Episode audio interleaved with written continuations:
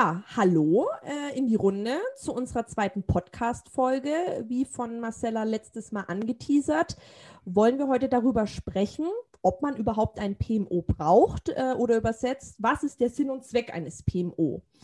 Ja, PMO steht für Projektmanagement Office und ist eine aus unserer Sicht sehr wichtige Rolle in, in einem Projekt oder im Unternehmen selbst.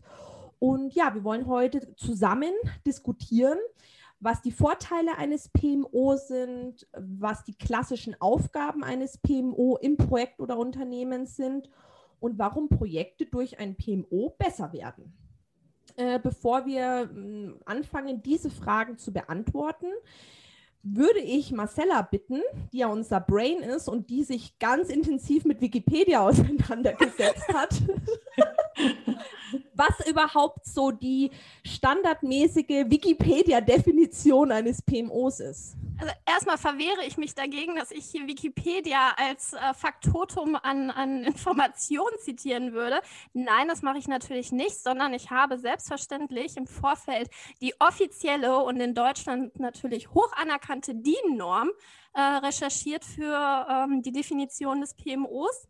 Das heißt, wie in so vielen Dingen auch. Ähm, hierbei gibt es eine deutsche Industrienorm, da hat man sich offensichtlich Gedanken dazu gemacht, wie Projektmanagement definiert ist und auch insbesondere das Projektmanagement Office und ähm, das wird insofern definiert als Dienstleistung im Unternehmen und den Projekten. Und damit stellt das PMO quasi ein Center of Excellence dar, fancy, und dient als Unterstützung für die Projekt- und Geschäftsverantwortlichen.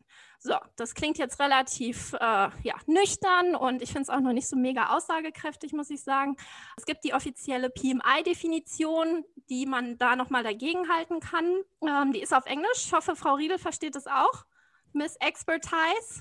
Ja, ich, ich habe den äh, Diepel habe ich offen. Ich werde es mittippen, damit ich auch verstehe, über was du sprichst. Danke. Ich rede langsam. Ich rede langsam. Okay, die PMI-Definition eines PMOs: an organizational structure that standardizes the project-related governance, processes and facilitates the sharing of resources, methodologies, tools and techniques. So, wir gehen jetzt davon aus, dass Frau Riedel es auch verstanden hat. Lass uns da gerne drüber diskutieren, denn genau das finde ich, ist neben der deutschen Industrienorm eigentlich die bessere Definition. Das heißt wirklich Bereitstellung von Standardisierungen, eine Governance-Struktur, Prozesse, dass man einfach wirklich methodisch dort Vorgaben gibt, um die Projekte gut durch die verschiedenen Phasen des Projektlebenszyklus zu manövrieren. Aber im Grunde genommen ist jetzt wirklich die Frage neben dem ja, wie definiert sich wirklich in der, äh, in der Theorie ein PMO, wie es eigentlich in der Praxis abläuft, oder? Also würdet ihr dem zustimmen, würdet ihr sagen, das ist jetzt die vollumfängliche Definition eines PMO oder denkt ihr, dass in der Praxis da noch mehr hintersteckt? Also definitiv steckt da in der Praxis mehr hinter. Also ich stehe in der beiden Definitionen. Da ist in beiden Definitionen was Wahres dran und, und beschreibt auch ein PMO sehr gut, äh, was sich in den letzten Jahren bei mir auch immer wieder gezeigt hat, äh, um dann nochmal so ein klassisches, ähm, wie sagt man, Sinnbild auszupacken. Ein PMO zahlt halt tatsächlich auf das magische Dreieck ein. Also dieses Qualität, Zeit und Kosten. Äh, dafür ist ein PMO, der Einsatz eines PMOs äh, eben von großem Vorteil, äh, wie du gesagt hast, in den verschiedenen Projektphasen, vor dem Projekt, bevor es aber auch startet und ähm, ja, heutzutage, auch wenn es jetzt kein Projektgeschäft in der Beratung ist, ähm, ich kenne kaum noch Unternehmen, die nicht ihre Initiativen in Form von Projekten abarbeiten. Deswegen Projektmanagement und Projektunterstützung wird eigentlich aktuell überall benötigt. Und ähm, ja, soweit erstmal, was mir direkt zu den Definitionen einfällt. Und äh, Lena, wie, wie siehst du das? Also fällt dir da direkt auch noch eine Ergänzung ein? Ich wollte gerade sagen, ich kann das nur dem nur zustimmen, unterstützen und möchte an dieser Stelle nur ergänzen.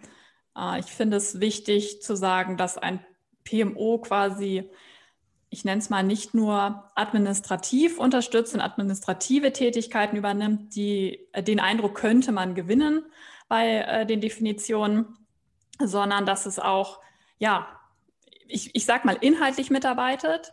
Wobei man natürlich über den Begriff inhaltlich jetzt sicherlich ähm, streiten kann. Damit ist nicht gemeint, dass das, dieses Projekt äh, umgesetzt wird äh, vom PMO, aber dass es natürlich schon ähm, weiß, wovon es spricht und dass es, ich nenne mal gern das Beispiel äh, Financial Controlling, dafür muss man einfach wissen, worum geht es hier.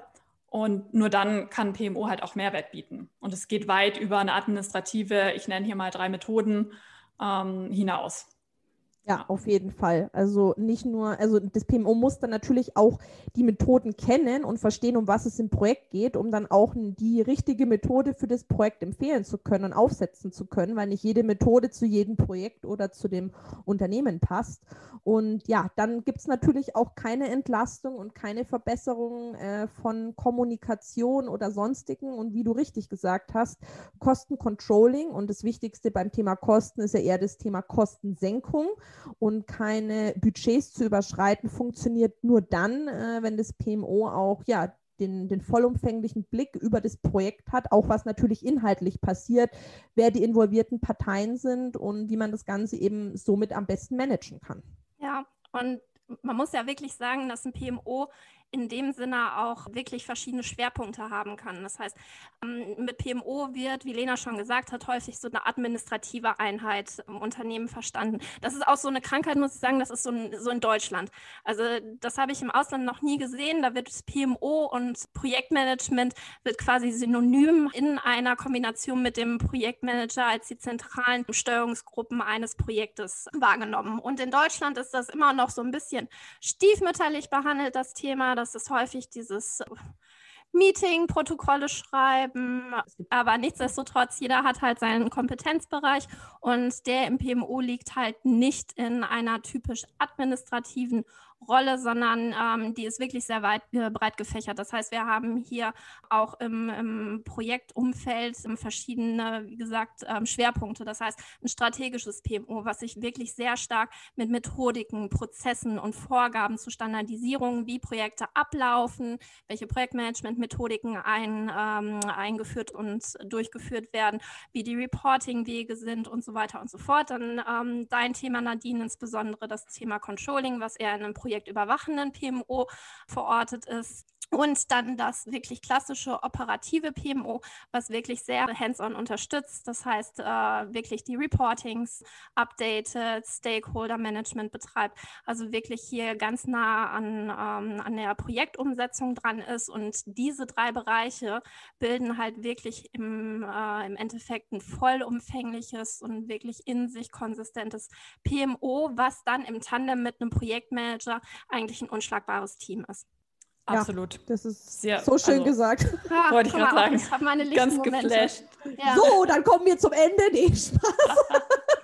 nein, nein, also ne, das ist nicht alles, was, was zu diesem Thema halt wichtig ist, aber ich werde halt häufig auch gefragt, warum machst du eigentlich PMO und nicht die klassische Projektmanager-Rolle? Ich habe beides gemacht. Also ich habe sowohl äh, lange Jahre als Projektmanager gearbeitet, aber die letzten Jahre mich wirklich komplett auf das Thema PMO fokussiert, weil das für mich wirklich Projektmanagement in Reinform darstellt einfach. Das heißt, häufig ähm, sind Projektmanager wenig eigentlich mit, mit dem wirklichen Tagesgeschäft am Projektmanagement wirklich befasst, sondern das sind äh, Menschen, das müssen einfach Kommunikationstalente sein. Das sind Leute, die wirklich ja, die Klaviatur an verschiedenen Stakeholdern managen müssen, sowohl den Vorstand glücklich machen, als auch wirklich den Developer, der eine Applikation halt an den Start bringen muss. Der muss mit allen auf Augenhöhe sprechen können und es schaffen, dass sowohl die Meinung von außen mit in das Projekt einfließen, sich da aber auch gegen abgrenzen und das Projekt schützen, um dass nicht Hans und Franz da irgendwie insbesondere während des Projektverlaufs reingrätscht und ja meint, äh, den Scope einfach so nach Gusto ändern zu müssen. Und deswegen ist ein PMO einfach so wichtig, weil das PMO jetzt wirklich an der Basis arbeiten kann und den Projektmanager darin entlastet, dass wirklich die Projektmanagementprozesse laufen. Also ich denke, das ist halt auch insbesondere der Mehrwert, den ein Projektmanager hat, der sehr viel auf einer politischen Ebene agieren muss und sehr, sehr viel, wie gesagt, in Richtung Kommunikation halt unterwegs ist. Und wenn er aber weiß, dass die Prozesse laufen, dass seine Reportings da sind, dass die Zahlen verlässlich sind, dann kann er seine Aufgabe umso besser ausführen und das dem Projekterfolg nur zugutekommen, würde ich sagen. Auf jeden Fall. Und da kommt auch wieder dein Lieblingsthema und das PMO guckt dann eben auch, vor allem je größer das Projekt äh, ist und je mehr Beteiligte dabei sind, ob die definierten Prozesse ähm, dann auch eingehalten werden, weil das ist ja auch oft, was ein Projekt verkompliziert oder dann eben auch zu Misserfolg führt. Am Anfang einigt man sich auf einen Scope, also auf den Projektumfang, was gehört alles zum Projekt, was möchte man erreichen und wie kommt man dahin.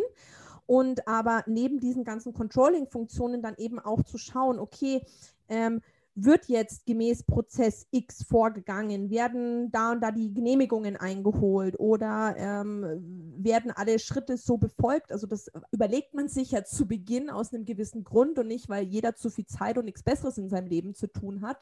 Und da setzt das PMO ja dann auch eben an, das zu überwachen, zu gucken, Hilfestellung zu leisten. Du hattest es ja in der ersten Podcast-Folge auch so schön gesagt, ich habe ja sehr wenig Geduld mit Menschen, die das nicht so gut direkt umsetzen können. Nein. Ja.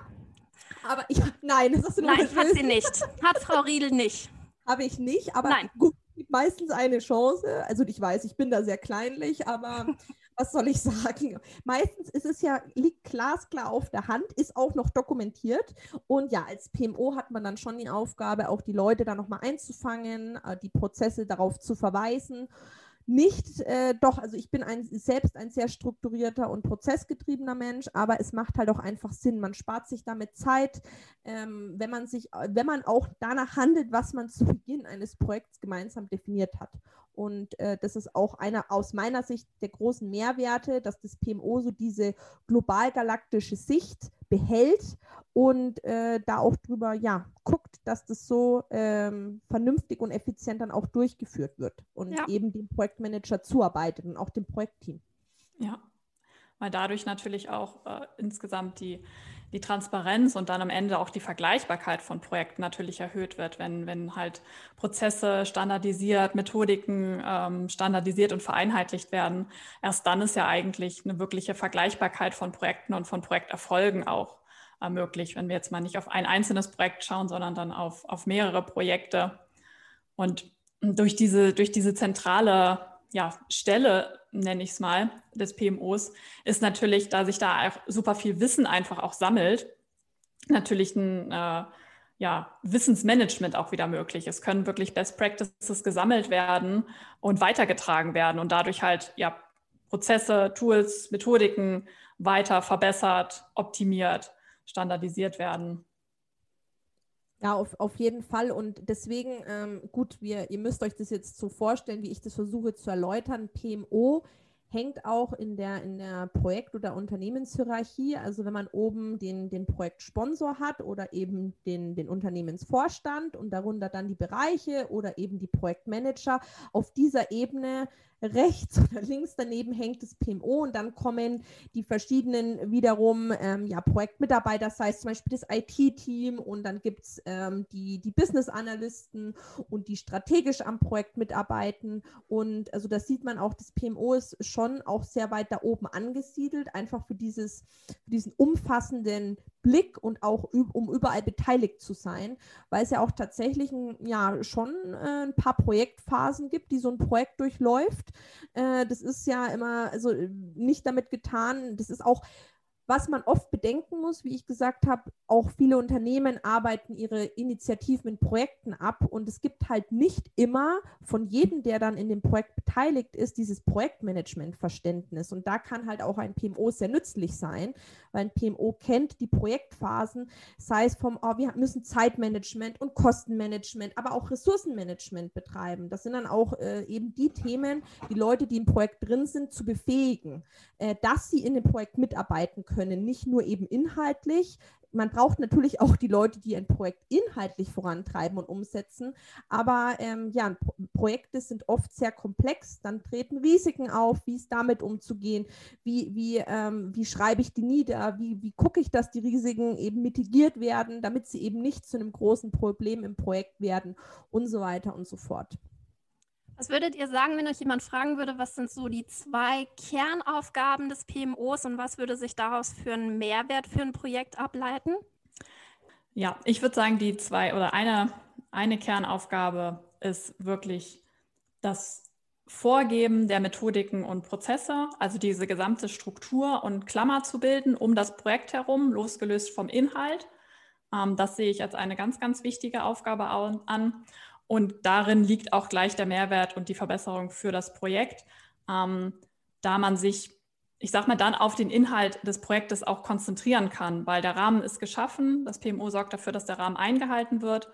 Ähm, und ja, der Rest des Projektteams kann sich, wie gesagt, auf die Umsetzung des Projektes, was ja eigentlich der Sinn eines Projektes ist, das ist ja nicht äh, der Sinn eines Projektes, dass wir Projektmanagement äh, betreiben, sondern dass wir inhaltlich etwas umsetzen. Ähm, ja, das finde ich als, als eine, eine sehr, sehr wichtige zentrale Aufgabe des PMO. Ja, würde ich zustimmen, definitiv. Ja, ich auch total. Und für mich ist es auch dieses, der überwachende Aspekt. Es gibt ja nicht nur, wie ich jetzt vorhin beispielhaft gebracht habe, das Thema Kostenüberwachung, sondern auch ähm, Fortschrittskontrolle. Weil es gibt ja in jedem Projekt auch Meilensteine. Werden die in der Zeit erreicht, wie man es geplant hat?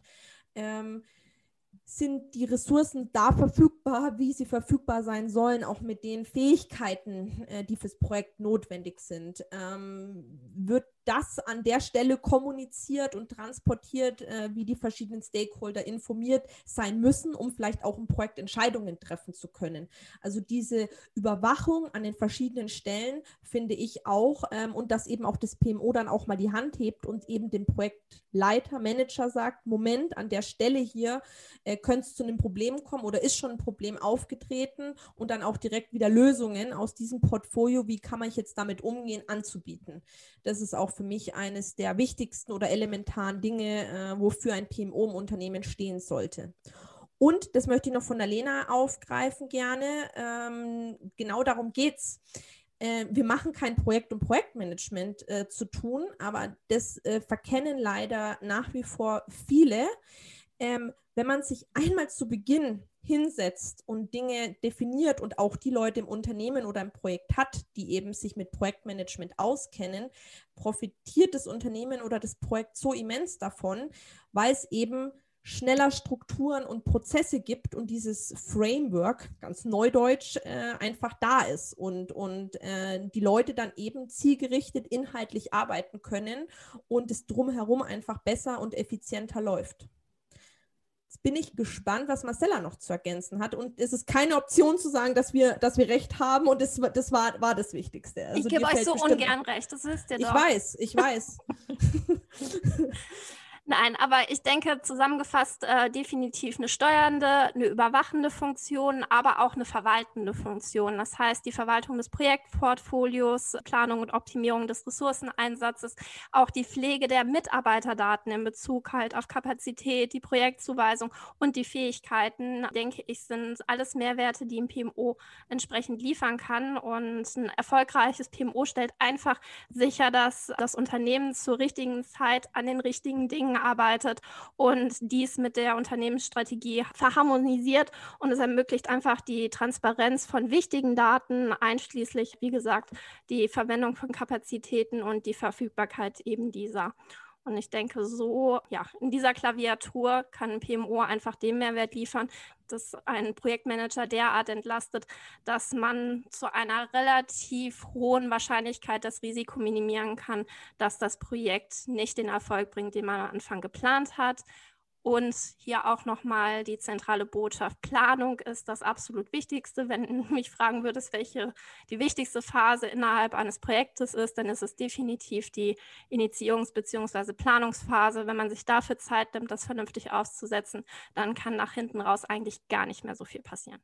Nee, da bin ich bei dir. Klar, es kann immer Dinge passieren. Äh, man plant dann Puffer ein, sei es auch zeitlich oder für Kosten, zumindest bis zu einem gewissen Punkt. Ähm, aber ähm, dass immer noch was Unvorhergesehenes passieren kann, ist klar, aber da 100 Prozent. Also Planung ist alles und da kann eben ein PMO sehr gut auch unterstützen. Ja, bevor wir jetzt dann zum Ende kommen, mache ich jetzt direkt nochmal auch Werbung in eigener Sache. Ähm, könnt gerne nochmal auf unserer Website vorbeigucken, wenn ihr jetzt äh, Bock darauf bekommen habt, euch im Bereich PMO noch mehr fortzubilden. Wir bieten dort äh, zwei sehr schöne Schulungen an, eine PMO-Grundlagenschulung und wer schon da Expertise hat, auch eine fortgeschrittene Schulung, um einfach noch mehr zu dem, was wir gerade erzählt haben, auch ja, äh, zu lernen und es dann auch äh, selbst anwenden zu können. Und ja, also mir hat es wieder sehr viel Spaß gemacht, mit euch äh, zu diskutieren, mit euch zu sprechen, Mädels. In der nächsten Folge, da könnt ihr euch schon mal freuen, wird es zum Thema äh, Projektmanagement-Zertifizierungen gehen. Ähm, da haut die Lena richtig einen raus, sie ist schon ganz aufgeregt. Und in ja. dem Sinne ähm, sag ich von meiner Seite, stay tuned und bis ganz bald. Ciao, Tschüss, ciao. ihr Lieben.